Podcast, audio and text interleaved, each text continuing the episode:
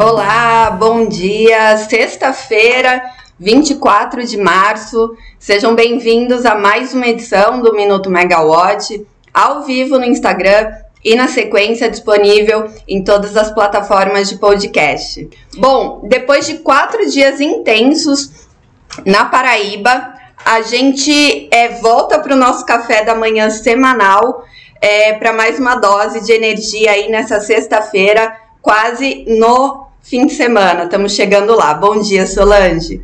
Bom, hoje ainda tem alguns bastidores do evento da Neoenergia é, na Paraíba, né? É, também tem a viagem do Lula à China, agenda de balanços. Vamos falar da de uma outra cerimônia de lançamento que a Poliana Souto acompanhou do projeto de armazenamento da ISA CETEP em baterias. Bom, vamos lá, então, começando por ontem, pela, pelo acompanhamento da Poliana. Ela viajou para a cidade de Registro, em São Paulo, para participar dessa cerimônia, né, do lançamento de um projeto de armazenamento de energia em baterias da transmissora ISA CETEP. Durante o evento, ela conversou com o diretor Sandoval Feitosa e ele contou, é, o diretor da Agência Nacional de Energia Elétrica, Sandoval Feitosa, e ele contou que a ANEL vai abrir duas consultas públicas ainda nesse ano para tratar da regulamentação, porque a agência espera que no primeiro semestre de 2024 o assunto já esteja é, regulamentado, né? Que isso já seja um, uma realidade aí para regulamentação. Bom, é, a EPE também está estudando alguns outros pontos sobre a, a, tecnologia de armazenamento e o diretor que esteve presente tanto no evento da Neoenergia quanto da ISA CETEP contou, né, porque o evento da Neoenergia foi para um complexo associado, né, energia eólica e solar é, na Paraíba. E o diretor contou ontem que a ANEL tá, está avaliando dois projetos pilotos na mesma mo modalidade para usinas da Auren, é, que, vai, que vão colocar né, um projeto eólico também e um fotovoltaico. Além disso, a ANEL está avaliando a autorização de associação é, de painéis solares fotovoltaicos para as hidrelétricas de Sobradinho, Porto Primavera, Aimorés, Itumbiara, Santa Marta e na eólica Santo Inácio. Bom, e qual que é a diferença né, entre usinas híbridas e usinas associadas? A diferença, isso foi muito questionado no evento da Neoenergia, é que as usinas híbridas elas já nascem com as outorgas para serem construídas juntas, né? Para serem é, para estarem no mesmo projeto. Já as associadas não. Geralmente é um projeto, né? Como exemplo, uma eólica que foi outorgada e depois existe é, a empresa faz a outorga da, do projeto solar e associa ao, ao projeto eólico. Então, essa é a grande diferença aí entre usinas híbridas e associadas, mas elas vão usar o mesmo sistema de transmissão, tem a facilidade né, da complementação complementariedade, já que a solar gera mais durante o dia e a eólica mais à noite. Então, elas usam o mesmo sistema, mas a questão é de quando veio a outorga, né? Se nasce dos projetos juntos ou separados. E hoje também a gente acordou aí com o um anúncio do Itaú que fez um novo aporte na Equatorial Distribuição, no montante de aproximadamente 2,1 bilhões.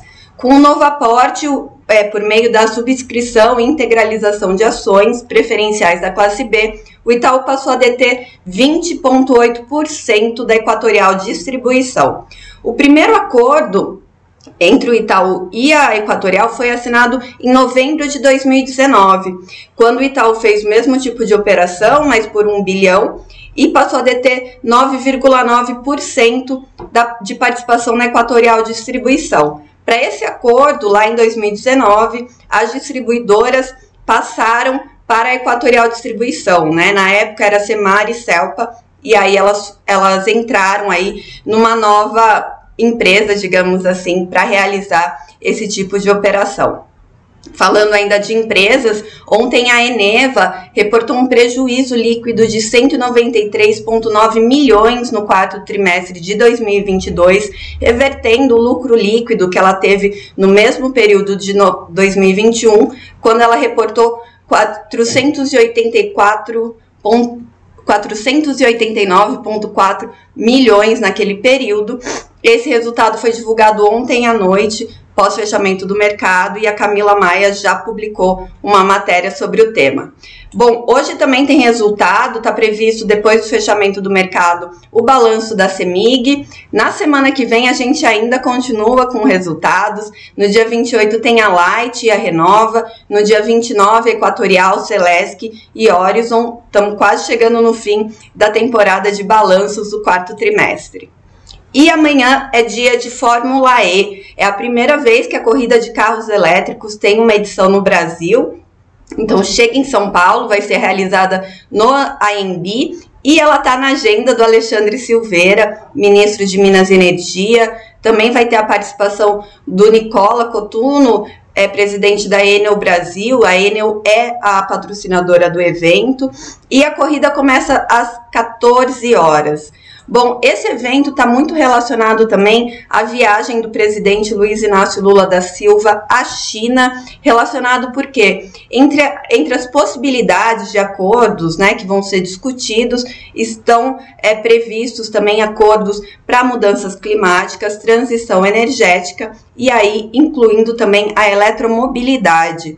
A expectativa, né, desse fechamento de acordos é até para ampliar a participação é, da China nesse tipo, nessas novas modalidades, já que em 2022 o, a parte de acordo né, e exportação também é, do Brasil para a China teve como liderança é, do total exportado, por exemplo, minério de ferro e petróleo com 18%. No primeiro trimestre de 2023, quem liderou a, a parceria aí, né, entre os países em exportação foi o petróleo com 23%.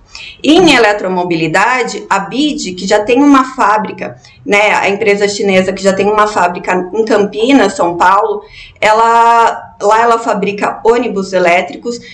Ela está em negociação avançada também para é, instalar uma fábrica em Camaçari, na, na Bahia, para carros de passeio. Então tem tudo a ver aí essa parceria, esses novos acordos, mas a gente acabou de saber também, acabou de ser divulgado pelo Palácio do Planalto, que o presidente Lula foi diagnosticado ontem à noite com uma pneumonia leve e por isso, ao invés dele ir no sábado, ele vai no domingo para a China. Então ele atrasou em um dia. Lembrando que essa viagem de Lula para a China era muito aguardada, né? Lula está levando uma comitiva com mais de 100 empresários, senadores, deputados, ministros. Todo mundo está indo para lá para para discussão né, de acordos bilaterais também e atração de investimentos da China no país.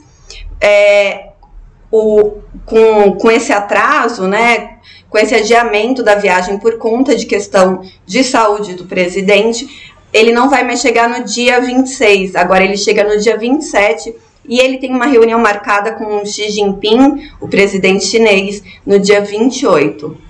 Na Paraíba, né, é, os jornalistas que estavam lá estavam esperando por algum pronunciamento do presidente e estavam esperando também por uma coleti é, por uma entrevista, né? A gente chama de quebra-queixo, quando o, o porta-voz ele sai do, ali do palco e os jornalistas começam a fazer as perguntas. Isso era até uma orientação da organização do evento que diz que o presidente queria falar sim com a imprensa. 95 jornalistas estavam lá para falar com ele também, muitos regionais. É, mas no fim ele não falou nem no evento e nem ao final para os jornalistas, né? É, quem estava ali na frente, né, no burburinho, diz que viu uma sinalização é, de Lula apontando para a garganta, dizendo que não poderia falar, então é, preservando justamente a voz. E o que a gente acompanhou foi que isso piorou e por isso ontem ele foi diagnosticado à noite é, com essa pneumonia leve, o que deve aí é, adiar o dia de viagem do, do presidente que não quis cancelar. Bom, vamos ainda falar de eventos. Na segunda-feira acontece a no, nona edição do Encontro de Negócios da Beólica aqui em São Paulo. Neste ano, a Beólica abre espaço para o GEUEC, para que ele apresente o seu Global Wind Report 2023, que é um relatório completo e analítico do setor eólico mundial. O lançamento do estudo será feito pelo presidente do, do GIUEC, o Ben Beckwell, Beckwell, e a Camila Maia vai estar tá lá acompanhando tudo. Depois de segunda, na terça, é dia de reunião da ANEL. Na terça, a pauta está um pouquinho mais curta. É, são só três pro, é, processos previstos para deliberação da diretoria, entre eles a proposta de abertura de consulta pública para revisão tarifária periódica da Enel São Paulo.